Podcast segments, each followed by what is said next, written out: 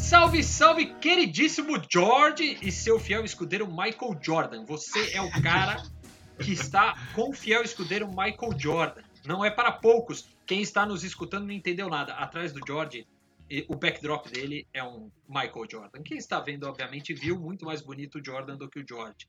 Os dois Olha, ali no cantinho, olha lá, lá no cantinho, ali a flâmula do Boca Júnior. Exatamente. É. É. De, de, Para de parafrasear a La Bomboneira diária. É, exatamente. A bomboneira pulsa. George, Ela meu pulsa. querido, chegamos a mais uma edição de Maquinistas.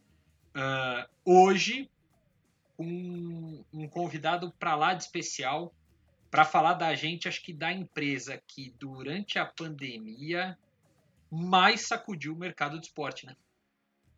Ela fez o mercado pulsar, como a La Bomboneira faz, né? Foi isso. Podemos fazer essa, essa, essa, esse paralelo? É um, é um, bom paralelo? Bom paralelo, um bom paralelo. O senhor não ah, fez ah. nenhuma piada tio do pavê, o que é ótimo, né? Diga-se de passagem. É, foi bom, você fez sério. Gostei, George. Tá, tá, é. tá melhorando. Tá, tá, tô, melhor, tô melhorando. Eu, tá melhorando. vou chegar ainda no nível Eric Bet, né? Ah, Algum dia. Não, não, não, não, não, não. Sem comparações nenhuma. Mas, Mas sem enrolation! É, já enrolamos pra caramba. Chama o cara. Deixa eu, deixa eu pôr o cara aqui na tela e, e trazer o cara pro nosso podcast. Agora sim, Gustavo. Fala, pessoal. Seja bem-vindo. Gustavo. Muito Tudo obrigado. Bem? É uma honra participar do programa aqui com vocês. Ó, Ele falou honra cheio, hein, Eric? Cheio. É, uma honra. É, é, eu vou, vou fazer aqui, eu tô com a minha colinha, vice-presidente e Chief Growth Officer do grupo SBF. É este o cargo, certo? Agora você Exatamente. vai explicar pra gente, Gustavo, o que faz um Chief Growth Office, strategy. Diretor de crescimento, diretor de crescimento. Exatamente. Vamos, vamos a portuguesar, diretor a português, George, tá vendo? A Você português. nome George, traz para português. Seja bem-vindo, Gustavo. Obrigado, Gustavo. gente. Obrigado, obrigado por me receber aqui virtualmente. Eu passei anos sem conseguir explicar o que eu fazia para minha família, para te falar bem a verdade. Então, em geral, eu falava com as pessoas: você, o que você faz? Eu falo, você trabalha com o quê? Tecnologia. Eu também faço isso. Você vai trabalhar. É. Mas Brincadeiras à parte, eu acho que agora esse, esse nome metido à besta de Chief Growth Officer, ele, ele tem um, ele já é mais comum, principalmente no mercado de tecnologia, né? Então, se eu fosse resumir hoje, o mandato que eu tenho como Chief Growth Officer é conseguir identificar os novos, os novos motores de crescimento da companhia e desenvolvê-los, né? Então, para isso, eu tenho na, na estrutura que hoje eu lidero três projetos de inovação, que reportam diretamente para mim. Eu tenho uma, uma diretoria que a gente apelidou, é um outro nome bonito, de Ecosystem Business Development, que é uma pessoa que fica responsável pelo planejamento estratégico, por criar um fundo de corporate venture capital e uma área que faz as integrações das parcerias e dos players que a gente acaba trazendo para dentro do ecossistema. Além disso, a gente tem uma cadeira de diretoria de digital, né? Então, um motor de crescimento importante da companhia ainda são seus canais digitais. Então, a gente tem isso de uma forma centralizada, né? E a gente tem um outra, uma outra diretoria que é responsável por marketing de performance, que é toda a aquisição de novos clientes, por CRM e pelo programa de membership que a gente está criando. Então, basicamente, eu tenho que dizer para onde que a gente vai e tem que entregar né, depois, de, depois de ter identificado essas, essas estratégias. Mas, brincadeiras à parte, eu acho que é, é, um, é, uma, é um mandato super interessante e que, tá, e que é muito importante para o momento que a gente vive agora, né? Exatamente. Para quem está ouvindo, né, o grupo SBF é o dono conhecido inicialmente como dono da marca Centauro, né? A, a, marca criada pelo Sebastião Bonfim Filho, por isso é SBF. E aí que no ano passado teve a aquisição da Nike, né, da operação do Brasil da Nike, né, não da Exatamente. Nike, obviamente, mundial, e agora, recentemente, anunciou ali a compra da NWB, né, a NWB até que fizemos recentemente uma entrevista, e eu estou falando com, com, o nosso ouvinte, a gente ainda não sabe se ela foi ao ar ou não, mas com o Rafael Bronstein, é, que a gente tem as nossas dinâmicas, ainda não estão definidas da, da, das publicações das entrevistas. Pode ser spoiler ou não, ou né? Não, Olha é, só. exatamente. É, com o Rafael Grosstein da, da, da NWB, enfim, do dono do, do Desimpedidos, entre outras coisas. É, e, e, Gustavo, desculpa, viu, Jorge? Depois eu deixo você perguntar, tá? É, claro, mas claro, claro. É, você, tocou no ponto ali do ecossistema, né? E, e, é uma coisa que o Pedro Zemel também, que é o CEO da, da empresa, é, bateu na tecla na apresentação da própria, da própria parceria com a NW, né, da compra da NWB, isso também foi apresentado.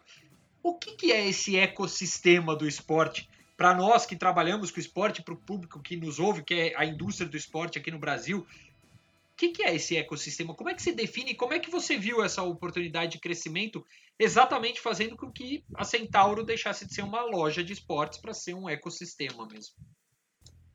Eu vou dar duas respostas, tá? Uma super é, simples e direta, e depois eu vou contar uma historinha para dizer mais ou menos como que a gente aterrizou nessa ideia de ser o ecossistema, né?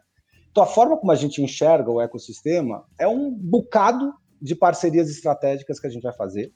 E essas parcerias, elas podem ter naturezas diferentes, né? Elas podem ser uma parceria comercial, ela pode ser um investimento numa startup, ela pode ser uma aquisição, a exemplo de como a gente fez com a Nike, com a NWB, ou ela pode ser até um projeto de empreendedorismo que cria uma unidade de negócio que passa a compor esse ecossistema também.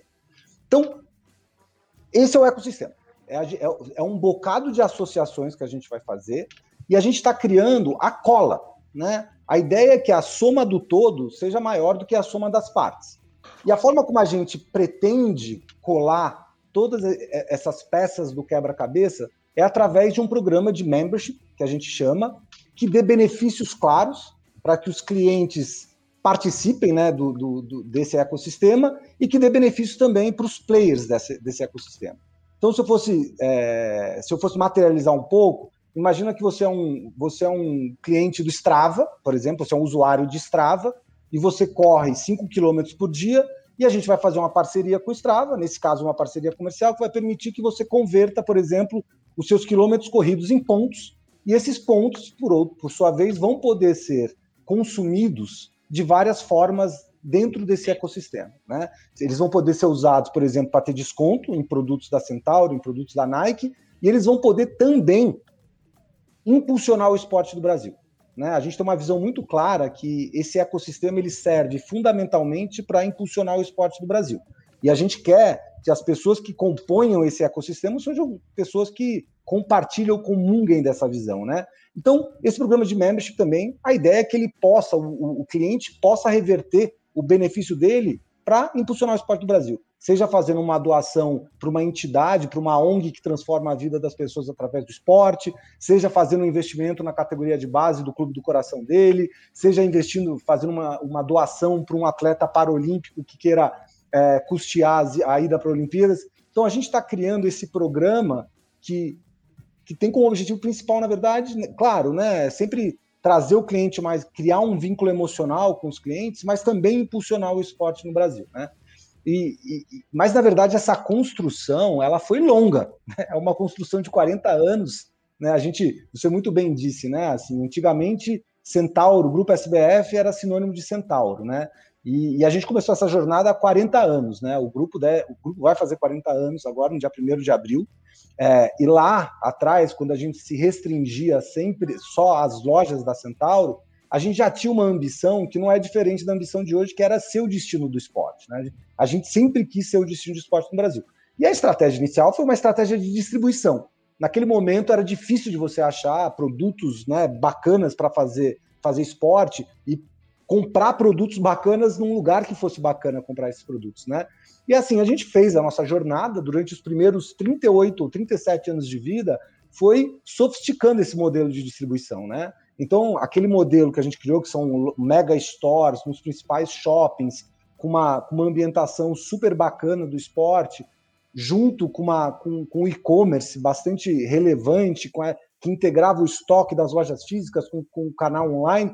Esse foi um modelo né, que deu certo durante muito tempo e que nos levou até o IPO, é, e que não me entenda mal, vai continuar a ser um dos principais motores de crescimento de todo o ecossistema, mas a gente percebeu num determinado momento que aquilo não era mais suficiente. Né? É, um exemplo mais emblemático, talvez, era que é uma característica desse mercado, dessa indústria de venda de artigos esportivos, que eles selecionam muito bem a distribuição dos produtos dele. Então, a Centauro, apesar de ser o maior varejista de artigos esportivos da América Latina, não podia vender produtos de moda esportiva das principais marcas. Então, ficar restrito a Centauro nos né, não, não, permitia que a gente abraçasse. Limitava, negócio, né? limitava muito permitia o negócio. que você desenvolvesse e crescesse o negócio, literalmente, não fosse o Chief Growth Strategy. Exatamente, exatamente. E aí, naquele momento também, a gente se deu conta de que, né, a gente já se vinha, muito já se falava que a jornada de compra do varejo está super fragmentada, 70% das pessoas que compram numa loja pesquisam online. A gente via que cada vez mais surgiam novos modelos de negócio né, para a prática esportiva. Então, quantos aplicativos não surgiram ao longo dos últimos 10 anos? Quantas é, empresas de eventos que fazem circuitos de rua, que, né, é, quantos modelos de assinatura de nutrição, de, de, de, alimentação saudável? Então, surgiram várias franquias esportivas ao, ao longo dos últimos 10 anos e que construíram, de fato, uma franquia esportiva relevante. É, eu acho que um exemplo claro disso é a NWB. É, o que esses caras construíram ao longo dos últimos anos é incrível, né? A, a legião de, de, fiéis seguidores que eles construíram é um negócio que não, não passa desapercebido. Então a gente se deu conta de que existiu uma oportunidade tremenda, né?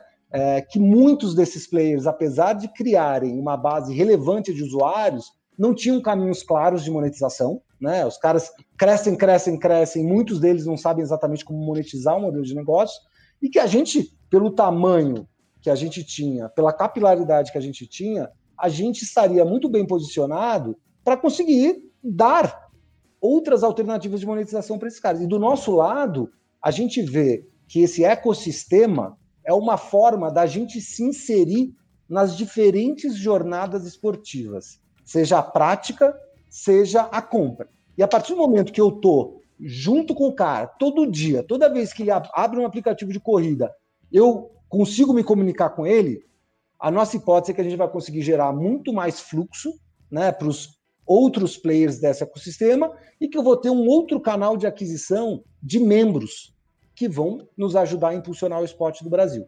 Então, essa é, a, essa é, a, é, é mais ou menos uma, uma história de como que a gente aterrizou nesse pensamento de ecossistema do esporte. É, então, a gente, e a, e a, gente organiza a construção desse ecossistema em diferentes ondas, em diferentes horizontes. O horizonte que a gente se encontra atualmente é muito claro. É para a gente maximizar a venda de produto. Tá? Existe muito ainda a ser feito. 60% do mercado esportivo hoje ainda está concentrado na mão dos pequenos varejistas. Então, existe uma avenida grande aqui de aumentar ainda mais a nossa distribuição.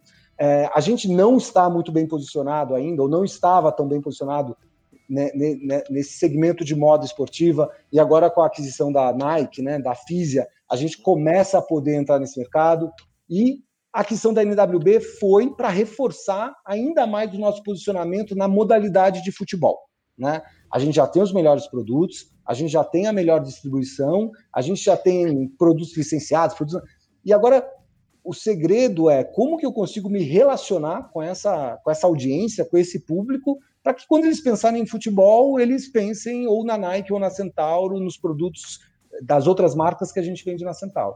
E a gente agora está nesse primeiro horizonte querendo maximizar a, a, sinergia que a gente tem entre Nike, Fisia, Centauro e NWB. No horizonte 2, a gente vai trazer outras parcerias ainda para vender produto, né?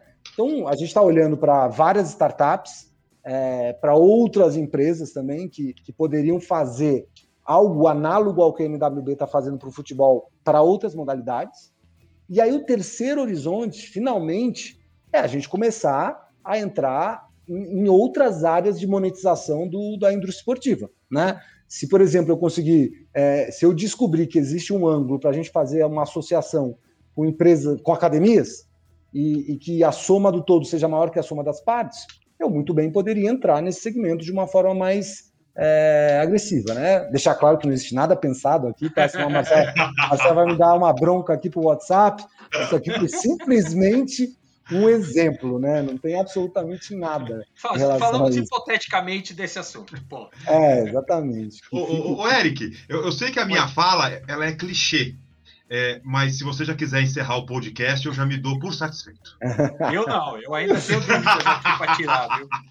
Aqui é só o começo da cadeia do ecossistema todo. Cara, já veio várias ideias aqui, quanta coisa realmente está sendo explorada, mas é, é, sua, sua fala, George. Gustavão, Eu vou, olha a intimidade, hein? Gustavão. Aí já, você já virou. É, é, eu, eu sou baixinho. É que todo, o pessoal sempre fala que na câmera eu pareço mais alto, né? Então a gente contratou um monte de gente virtualmente. e aí eu encontrava os caras no escritório, o cara olhava para mim e falava: o que esse cara. Falei, Pô, bicho, lá na câmera com a barba, você parece um cara maior, assim, mais imponente. Quando vê ao vivo, não é, não é Gustavo, mas também não é Gustavinho, tá? Então, mas, não é mais. Meu, você deu uma, uma geral fantástica, né? É, e a partir de tudo isso, as aquisições, esse, esse ecossistema que você tão bem explanou para a gente, qual a importância do BI para a empresa? Super, super, super importante, né? É, o BI, na verdade, ele é cara, tem tanta coisa para a gente conseguir utilizar esses dados, né? Então, imagina que você precisa fazer uma ingestão de todas as informações de potenciais membros que existem nos diferentes players, você precisa organizar isso, depois você precisa armazenar isso, depois você precisa cruzar um dado com outro. Enfim, é, é uma complexidade tremenda, né? É um esforço hercúleo que a gente está fazendo, as we speak, agora, para conseguir organizar toda essa informação para que a gente tenha disponível os dados para a gente conseguir fazer as coisas que a gente está querendo fazer. Né? Então, te dar alguns exemplos para mostrar a importância desse, desse negócio. Imagina que em algum num determinado momento a gente vai ter, sei lá, algumas, alguns milhões de membros que participam desse ecossistema, né? E esses membros vão ter, por exemplo, pontos que eles coletaram, seja correndo no Strava, seja assistindo a um jogo do time do coração, seja fazendo qualquer outra atividade física, a gente vai ter essa informação não só da prática esportiva dele, mas que essa pessoa tem alguns créditos acumulados, né? E essa inteligência que vai nos permitir, por exemplo, quando for lançada a nova camisa do Palmeiras, conseguir mandar um anúncio para ele, é, alcançar esse cara, oferecendo para ele não só um artigo ou um serviço que diz muito respeito é, ao que ele é, né, ao que ele faz, mas eu posso, inclusive, usar esses créditos como falando que ele vai ter um benefício na aquisição daquele, é, daquele artigo. Então, isso, isso é só um exemplo de como a gente pode usar as informações coletadas no ecossistema para propulsionar a venda de um artigo esportivo também. Além disso, quando a gente tiver essas, essas informações todas centralizadas, você começa a entender Quais são os clientes que são os clientes mais rentáveis? Quais são os triggers que fazem um cliente se tornar mais rentável ou menos rentável? Repente, a gente pode ver que 10% dos nossos clientes, por exemplo, representam 25% da nossa venda. O que, que esses caras fazem que tornam esses caras tão fiéis às determinadas marcas? E aí você começa a fazer uso dessas informações para estimular esse comportamento, né? para fazer com que essa pessoa passe pela jornada que finalmente vai fazer dele um, um, cliente que tem um vínculo emocional e não só um vínculo transacional com ele.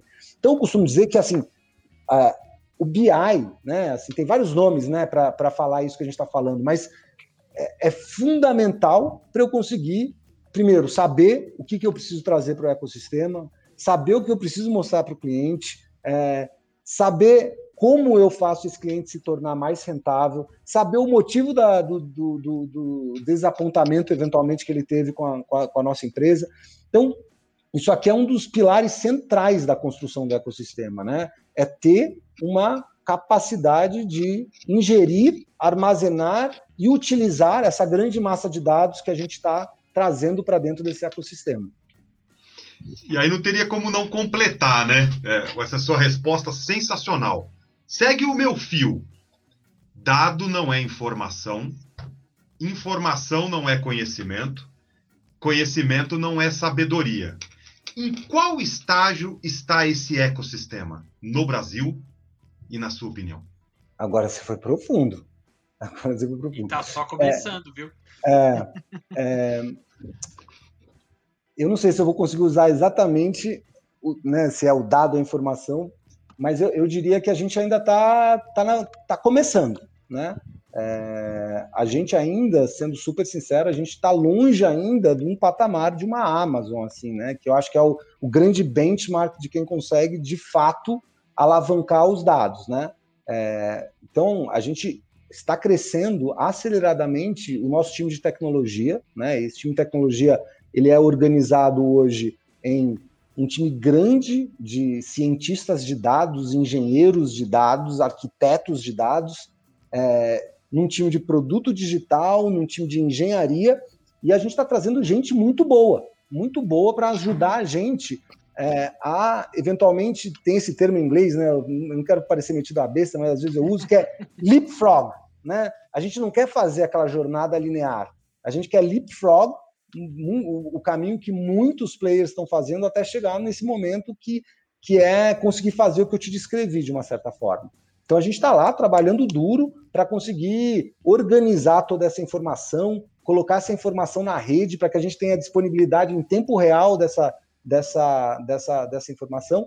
Claro, cada sistemazinho, né? Assim, se você pega um e-commerce hoje, o e-commerce hoje, todo e qualquer e-commerce hoje já tem vários fornecedores que provém esses serviços de, de inteligência, né? Você entra no e-commerce, ele já te recomenda um outro produto. Se você abandona um carro no carrinho, a gente já te dispara o meio. Isso aqui, é, isso aqui já, já é, virou básico, né? já virou básico. Isso aí já não, já não diferencia mais ninguém.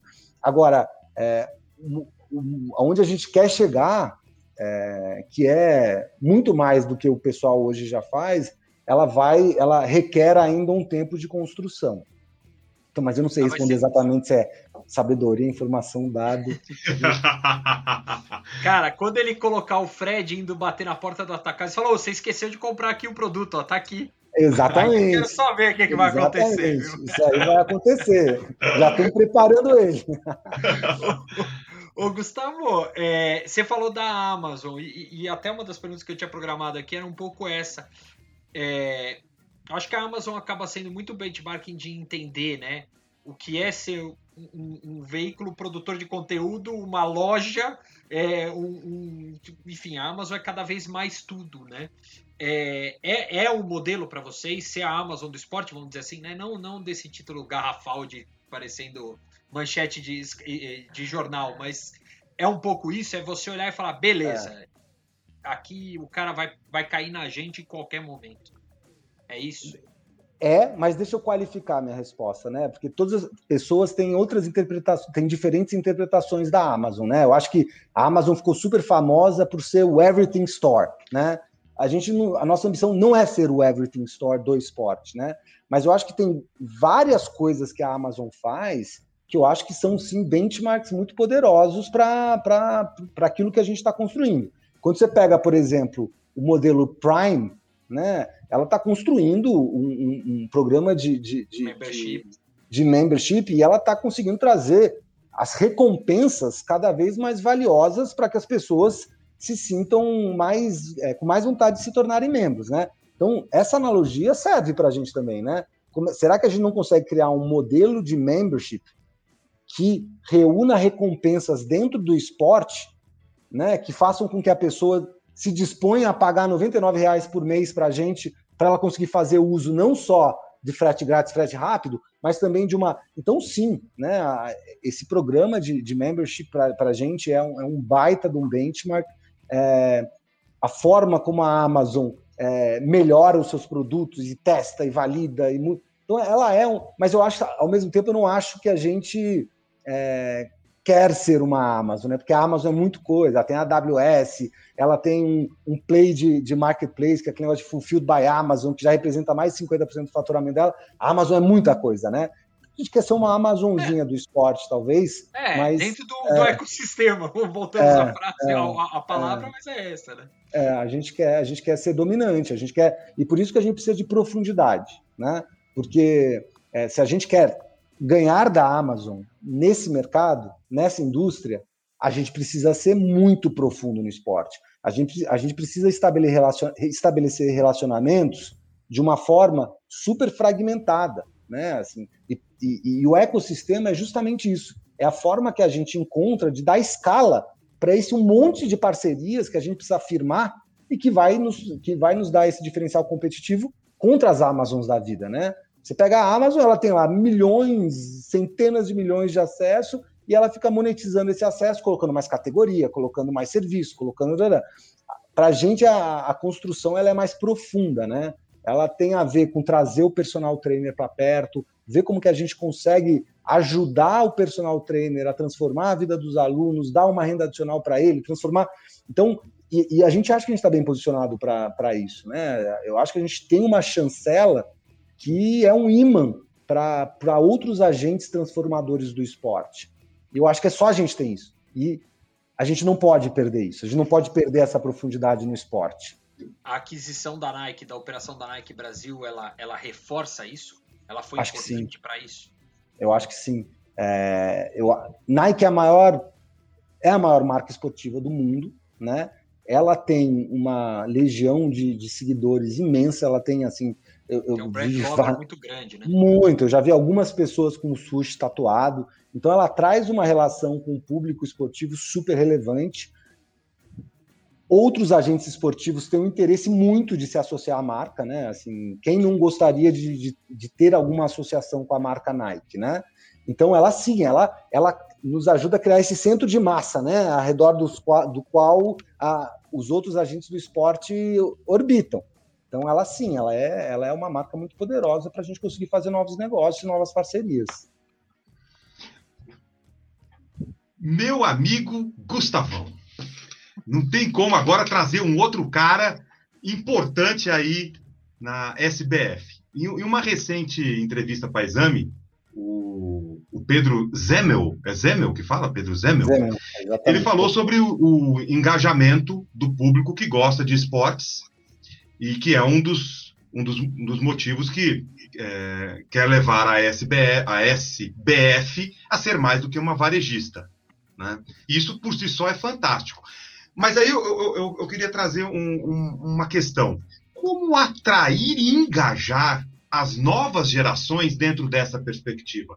Essas novas gerações que cada vez mais têm os mais variados estímulos, né? Como que você enxerga isso? É um super desafio, né? É...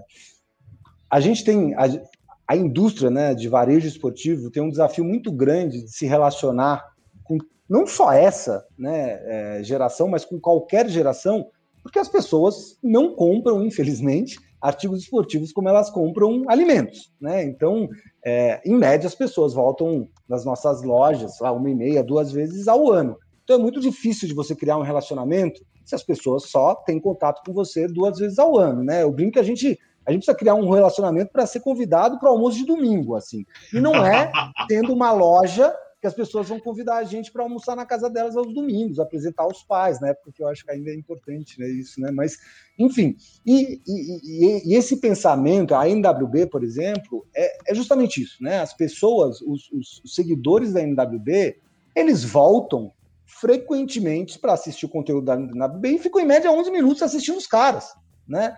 Então é esse tipo de relacionamento é, do qual a gente quer se valer que não é mais possível simplesmente tendo uma loja no shopping. Claro que a gente sempre, a Centauro, ela vai continuar evoluindo, se tornando cada vez mais o destino do esporte. Ela vai ter mais é, experiência em loja. A gente quer dar motivos outros que não só a transação para as pessoas nos visitarem. Né? Isso aí é, é o que a gente Mas quer é, construir. É quase um showroom, ela vai virar, né? Ela é, hoje. É, já é cada vez mais. Ela mas... cada vez. Esse mundo está virando um balaio de gato, assim, né? A gente vê que 5 a 6% da venda da loja hoje já é entregue de produtos que não estão nessa loja, né? A gente tem lojas no grupo que 25% da venda deles já não é da loja. Então, a gente está repensando, sim. Você, putz, a gente tem aqui, em média, mil metros quadrados no, no shopping, né? O que, que a gente faz com, com, isso aqui? Como é que a gente consegue combinar experiência com, com portfólio de uma maneira que a gente faça as pessoas virem mais, né? Não só para. Porque se for só para consumir produto, elas vão vir duas vezes por ano. Então, é, voltando para a, a, sua pergunta, né? Então, eu falei que já era difícil, né? Agora é ainda mais, porque já se foi o tempo, eu não sei se felizmente ou infelizmente, que você pagava um milhão de reais para ter um spot no Faustão, e como você tinha 1.500 lojas, e todo brasileiro assistiu o Faustão, as pessoas iam ser impactadas por aquela sua, por aquela sua propaganda e na sua esquina ela ia ter uma loja, né? Infelizmente, só ter distribuição, ter distribuição é importante, mas só ter distribuição não é mais suficiente. porque a audiência está toda fragmentada, né? É, pô, os meus filhos, gente, assim, eu tenho esses mesmos filhos que eles não, a, forma como eu explico a TV aberta para eles é que é uma TV dos anos 80 que escolhe o que eles veem, que não é você ainda Você ainda fala o que é TV? Aqui em casa eu já desisti. estava, estava, conversando com o meu sogro semana passada, falando: esquece a televisão como televisão. É. TV é o meio velho falando pra gente velha. Esquece. Exatamente. Esquece. Os caras não sabem o que é mais, né? Eles acham que é. Então, e, e, e, e, é justamente esse um dos principais papéis que eu, como Chief Growth Officer, desempenho.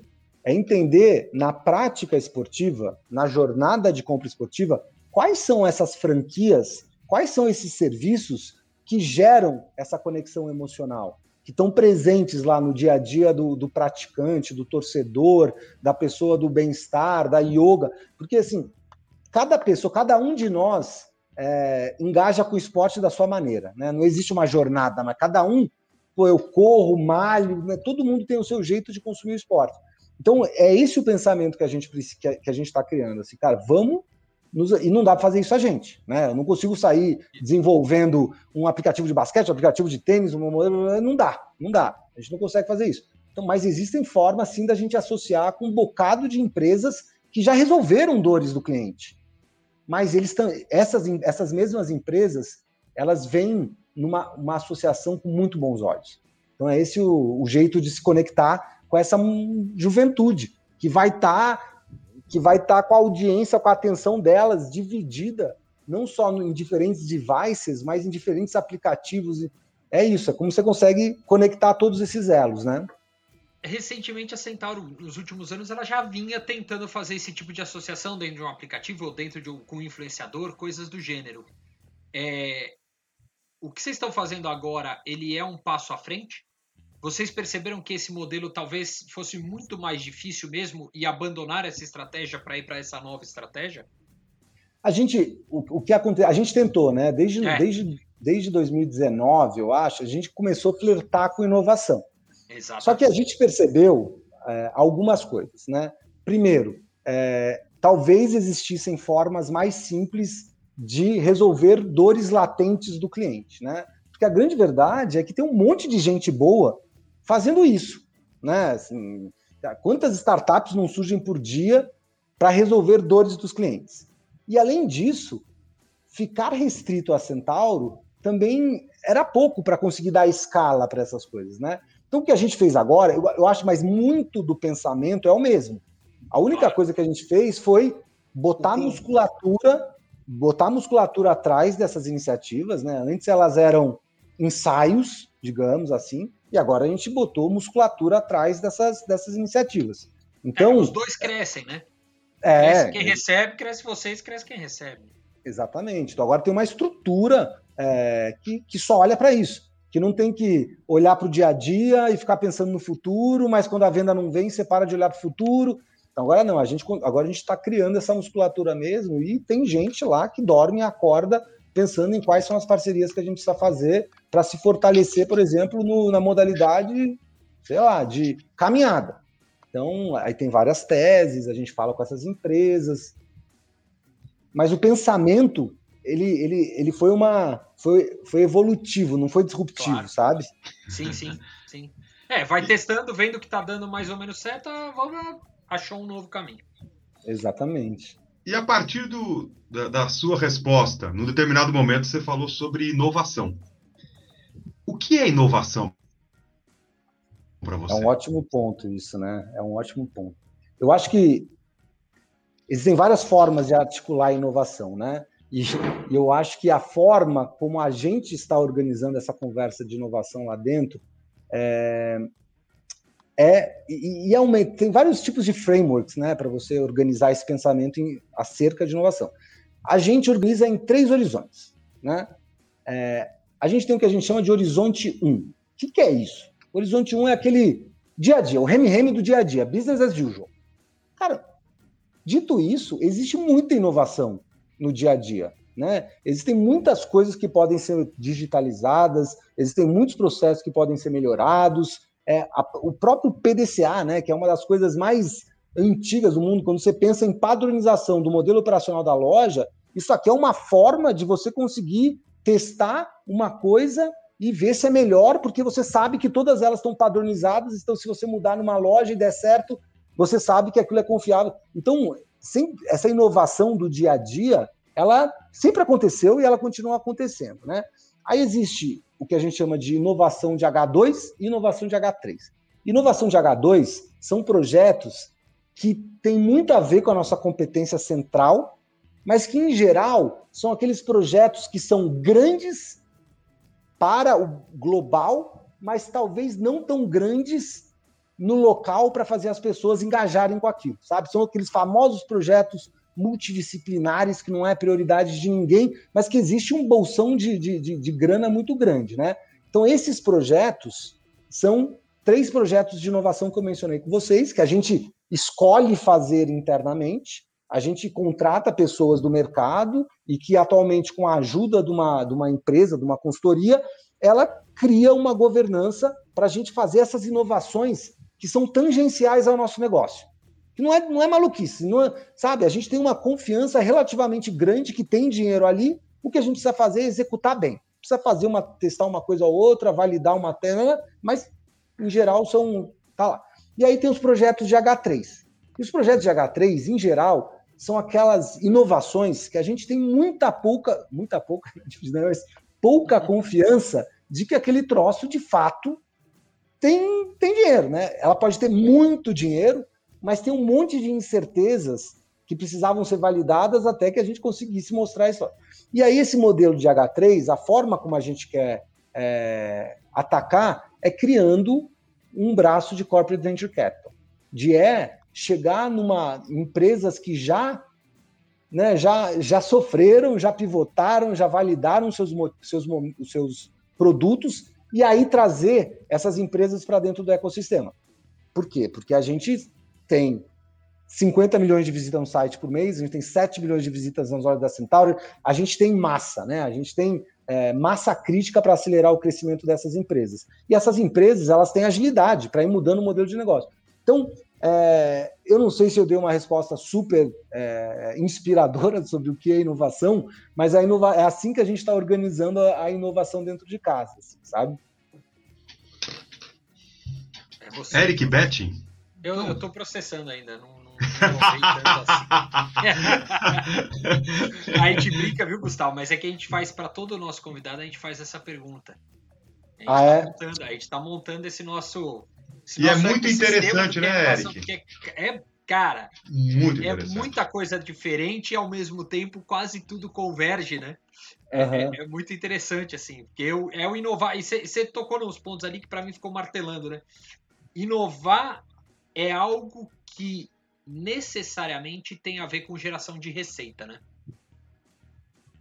Inovar, eu acho que é um ângulo da inovação, é. né? Eu acho que tem tem outros ângulos de ganho de produtividade, tem outro, mas é no final do dia é dinheiro, né? Seja ela em mais receita, seja ela em mais lucro, né? Mas sim. eu acho que sim, acho que sim. Para para você inovar tem que ter um motivo muito bom, porque inovar não é legal. Certo, né? Ninguém inova é, porque é legal, né? Porra, deixa eu ficar aqui carimbando, né? Pô, Show in the money! É, podcast, grava... podcast gravado virtualmente. Meu, muito legal isso daqui, né? Não, bem é. mais legal perto, conversando, batendo é. papo e tal. E até aproveitando, já que estamos falando quanto a gente teve que inovar nesse último ano, é... o que que você e Gustavo, enfim, a, a empresa aprendeu né, e aprenderam com a pandemia, obviamente além do básico de que ah, o e-commerce é fundamental, né? Qual foi o aprendizado que vocês tiveram aí com esse, esse, esse pandemônio todo que vivemos? Eu acho, você falou muito bem, né? A gente acelerou muitos projetos que, que não tinham a mesma prioridade que eles passaram a ter depois da pandemia, né? É, eu acho que o maior impacto que teve na companhia foi, cara, primeiro, trabalhar à distância, né? Então, a, a gente tinha acabado de mudar, de se reorganizar. Então, em 2019, a gente era só Centauro, e aí em dezembro a gente é, a gente traz Nike para o jogo e a gente anuncia a aquisição da NWA de uma hora para outra a gente tem três business units com três culturas diferentes com uma estrutura remoto. corporativa que tem que prestar remoto, contratando um caminhão de gente. Então, assim, é, a gente está aprendendo ainda, né? Que é como que a gente consegue fazer, né? Porque assim, o, o que eu percebi que o trabalho remoto ele é muito difícil de fazer aquelas coisas que se resolviam no café, né? Que putz, você sabe, ah, isso não é minha prioridade, mas faz para mim. Então, você precisa ter um nível de alinhamento, né? Nesse, nesse, nesse mundo remoto em que a gente vive para fazer com que as coisas é, aconteçam na velocidade que elas deveriam acontecer, e, que é muito mais desafiador do que era antes, quando você conseguia, né, de uma forma desestruturada, alinhar as coisas. Então, acho que o maior aprendizado para a gente tem sido em putz, como a gente cria é, os mecanismos para conseguir girar, gerir uma empresa à distância. E que, by the way, muito provavelmente vai ser vai ter resquícios no mundo pós-pandemia, né? Todo mundo está falando que. Porque tem uma parte boa né, da, da distância, né? Eu lembro que eu organizava a minha agenda em torno da minha presença física no escritório. Aí eu saía correndo de um almoço. Porra, eu não conseguia participar de uma reunião que tivesse quatro pessoas na empresa e duas que não estavam na empresa. Todo mundo estava para a empresa. Pô, agora eu estou levando meu filho no dentista, eu consigo participar de uma reunião de uma forma produtiva, né? De uma forma... Então, acho que o, o, grande, o grande aprendizado vai ser, sem dúvida, como que a gente consegue colaborar sem necessariamente ter que é, com, estar no mesmo, no mesmo espaço físico. E, e isso nos permite pô, contratar gente de outros lugares, é, principalmente sim. tecnologia, né? Você tem é. polos de tecnologia em outros lugares. É, se a gente ficar bom nesse troço, pô, a gente consegue criar uma, uma rede de, de, de, de colaboradores que não necessariamente precisa ficar aqui em São Paulo, pegando trânsito de São Paulo. E, Eric, acredito que a partir da resposta do, do Gustavo, é, vai, nós vamos dar início a uma nova pergunta no nosso podcast.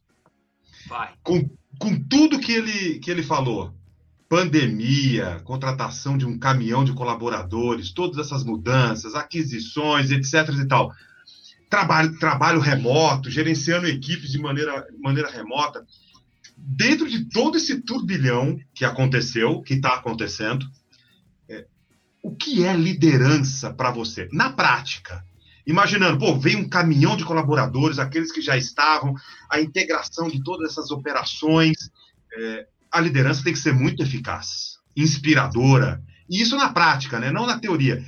Como que você enxerga a liderança na prática a partir do contexto que você está vivendo? Eu acho que você já respondeu muito na sua pergunta, né? Eu acho que. Tipo, pergunta e resposta. É, é, que é ótimo, né? Porque não me coloca em situação. É, eu acho que, assim, é, um, um, papel super importante do líder é conseguir é, vender né, a visão.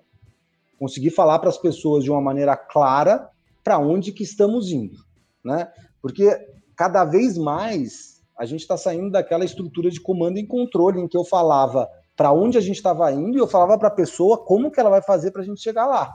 Então, isso é uma, isso é uma transformação que está acontecendo é, de uma muito rapidamente. Que, que, eu, tenho, eu sou eu sou da, daquela. Né, pô, eu lembro quando eu comecei a trabalhar que o cara só faltava falar como que escovava os dentes, né? Então, eu acho que agora a liderança é você conseguir comunicar de uma forma muito clara para onde a gente está indo e você conseguir dar as ferramentas para as pessoas entregarem, né, chegarem lá do jeito que elas entendem ser o melhor caminho, né? E isso putz, passa por pô, conseguir por uma, uma assertividade na parte da comunicação, parte por criar governanças e contextos para que os outros colaborem para conseguir entregar o que eles precisam entregar. É, e eu acho que também cada vez, principalmente nesse mundo que a gente vive, né? Eu acho que tem uma tem um, um lado de liderança que é você conseguir gerir as expectativas e ajudar as pessoas a se desenvolverem, né? Se a gente conseguir falar para onde a gente tem que ir, conseguir dar ferramentas para elas trabalharem para chegar lá e pô, e ter um lado um lado humano é, desenvolvido, esse era um líder para quem que eu gostaria de, de, responder. Acho que eu respondo. Meu líder é ó top.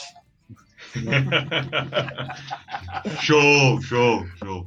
Tudo bem. E, e, e Gustavo, é, você falou durante o tempo inteiro, a gente falou muito da questão de, de, de como, né, como, como é, você, né, e a, o, o, é, o, grupo SPF vê essa tomada de, de, de território.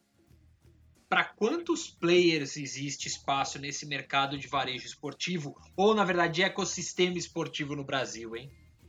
Eu gostaria que fosse só um, mas na prática é, é uma, é uma resposta difícil, assim, né? Se, eu acho que a gente ainda é, eu acho que esse mercado ainda vai ser bastante pulverizado durante, durante bastante tempo. Eu acho que esse, esse momento de consolidação ele deve se acelerar por conta da pandemia, né? Eu acho que pequenos e médios varejistas passaram por dificuldade. Eu acho que só quem tinha uma estrutura de capital bem fortalecida que vai sair dessa pandemia mais forte do outro lado. Agora, cravar, é, eu acho que ela vai ser. É difícil dizer, porque eu acho que cada vez mais a gente tem competidores indiretos que também vendem produto. Então, no final das contas, a gente vai ter uma rede de empresas que, de certa forma, vendem artigos esportivos, assim, sabe? Então, é, eu acho que tem espaço para todo mundo que está bem hoje no mercado, né? É, e, mas eu acho que o mundo vai ficar mais complicado, assim, sabe? É, o produto esportivo vai poder ser encontrado em muitos lugares, às vezes servido por uma mesma empresa. Então, difícil de cravar um número. Mas vai ser mais concentrado vai ter menos, né? Porque hoje 60% do mercado, a gente vê várias tendências, né? A gente vê a internet, né? A, a, cada vez mais e-consumidores, né? É, cada vez mais é, esses pequenos varejistas passando por dificuldades, as grandes, as grandes cadeias cada vez mais é, ampliando as suas, as suas fronteiras de distribuição então, sim, eu, eu, prevejo, eu antevejo uma. Acho que muito, um talvez muito similar ao que é o mercado de cerveja, né? É. Uma coisa mais nesse esquema, né? Ou, uhum. Até de, de, bebida, refrigerante, enfim. Fale, George, você está Não, é que, é que, não, que é, não dá para perder a oportunidade quando você tem um, um, cara como o Gustavão aqui na área. Não tem, não tem como perder a oportunidade de fazer algumas perguntas que é, é elas vêm lá do, do, do, fundo do meu coração e é, e é verdade pelo seguinte, porque eu fico imaginando, é algo que eu e o Eric a gente conversa, né? As pessoas que nos ouvem, é, quando tem a oportunidade de ouvir uma pessoa como você, assim como outros players que a gente já ouviu, é, isso é muito, mas é muito importante para entender tendências, o dia a dia, estratégia. E esse é um dos objetivos do podcast. Uhum. Mas óbvio que isso também passa pelo lado pessoal, né, que se interliga ao profissional, que se interliga ao familiar, ao espiritual. Dentro desse, desse contexto, é, você, nesse turbilhão, com tudo que está acontecendo na empresa e etc., como se dá o seu processo criativo no dia a dia? Tem líderes ou gestores, o cara acorda, ele medita, ele vai correr, ele faz todo um aquecimento mental para o seu dia a dia de trabalho e tal, e, e também todos os outros pratinhos que circundam a vida dessa pessoa. Então, como se dá o seu processo criativo? Ótima pergunta. Definitivamente não é através do ócio, porque eu trabalhando pra caceta, mas. É... é, mas eu acho que tem alguns pilares aqui, tá? Se o primeiro deles, eu sempre li muito, muito, muito. Eu sempre fui um leitor de. Eu li todas as biografias, eu li tudo que. Saiu a, a biografia do cara que fundou o Instagram, eu leio, sabe? Então acho que você precisa ter referências, né? Eu, eu, não me acho uma pessoa criativa por natureza, né? Então eu, eu suei. É trabalho, criação. É, é eu suei para chegar lá, para hoje ter alguma capacidade de conectar Lé com Cré, tá? Mas uma coisa que eu fiz foi eu sempre li muito, li muito. Então eu tenho, eu tenho muito contexto de várias indústrias de tecnologia, né? Então isso, é, para mim, não dá para você ser um cara criativo hoje de, de digital, tecnologia, de modelos de negócio, porque o mundo está muito complicado, né? Não, já foi o tempo que para vender você contratava um vendedor. Agora, então, eu acho que passa por você sim consumir muita informação, buscar muita referência externa, falar com muita gente. É, isso aqui, para mim, é, é a condição mínima necessária. E uma coisa que aconteceu recentemente, é, quando a gente contratou essa empresa que vem nos assessorando no nosso processo de transformação, de inovação, foi é, uma metodologia. Né? É, eu a, a gente adotou uma metodologia para processos criativos que é muito poderosa. né? Que ela passa por dar, por ela ser democrática, porque às vezes você chega numa sala, né? E você quer, pô, pessoal, vamos aqui tentar construir um produto novo, um modelo. Quem fala é só o cara que ganha mais. Isso é, né? As pessoas não se sentem à vontade para fazer. Então, eu tive contato a algumas metodologias que, porra, foram super inspiradoras, assim, sabe? De você ver ideias surgindo de lugares que nunca surgiriam se você não fosse diligente de respeitar aquele processo criativo. Então, eu acho que a criatividade ela é colaborativa, tá? Então é, é sempre melhor você falar as coisas para uma quantidade de pessoas que têm perspectivas diferentes acerca de um mesmo problema, e ela passa para mim, né? Eu sou engenheiro, sou um cara de marketing, infeliz, felizmente ou infelizmente, eu sou um cara meio eu sou um cara meio cartesiano. Então, eu acho que ter muito contexto, muita referência, te dá muita munição para ser criativo. E aí ter, a partir do momento que você bota outras pessoas na sala e você cria essa, sabe, esse negócio agora é, tá, né, design sprint, design thinking, tá, tá, tá. Esses negócios são bons, né? Não estão aí porque são não, eles são bons. Então, é, a forma que e eu eu penso muito, eu troco muita ideia, eu converso muito com outras pessoas de outras indústrias. Então, eu acho que é assim que se dá o meu processo criativo. Muito bem. É... Ô, George. Diga. Eu vou, eu vou deixar para você. Você vai deixar para mim?